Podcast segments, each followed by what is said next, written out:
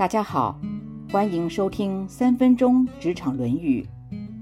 孔子说，古代的人学习是为了充实提升自己，现在的人学习是为了装饰给别人看的。这句话完全应验了当今的教育，学习似乎是为了多一个证书来装饰自己，学习似乎是完成父母的期待。学习似乎是为了谋取更多的名与利，所以叔本华说，人性中有一个最特别的弱点，就是会在意别人如何看待自己。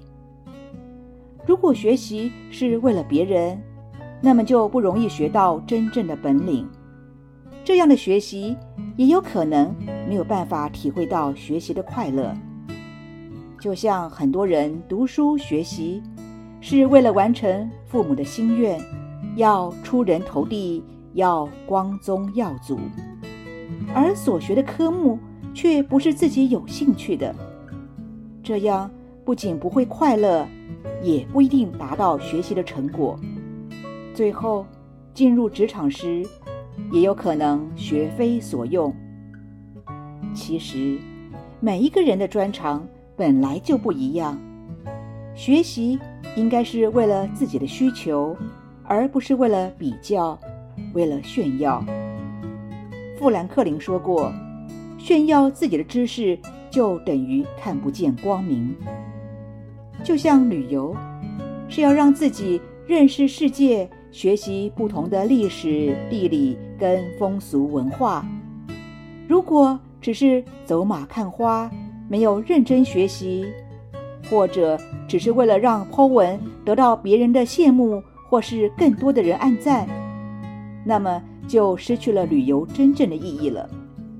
难怪犹太人有一句名言说：“如果不读书，行万里路，也不过是个邮差。”学习除了让自己成长、增广见闻之外，重要的是。认真学习就会增加自己选择的自由，这样就可以选择工作、选择生活、选择你想要过的人生。如果没有认真学习，就等于把选择权交给了别人，就等于是被别人选择。职场中能力好的人，永远是大家挖角的对象，而能力差的人。在景气不好的时候，就是公司首先选择被裁掉的人。学习《论语》是让我们做一个更好的自己，让自己成为有品德的人。这样学习才会有乐趣，才会有好的成果，才会有更多选择的权利。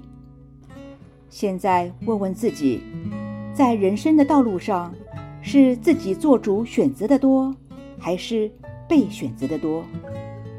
以上原文出自《论语·宪问篇》。子曰：“古之学者为己，今之学者为人。”今天的分享就到这儿，我们下次见。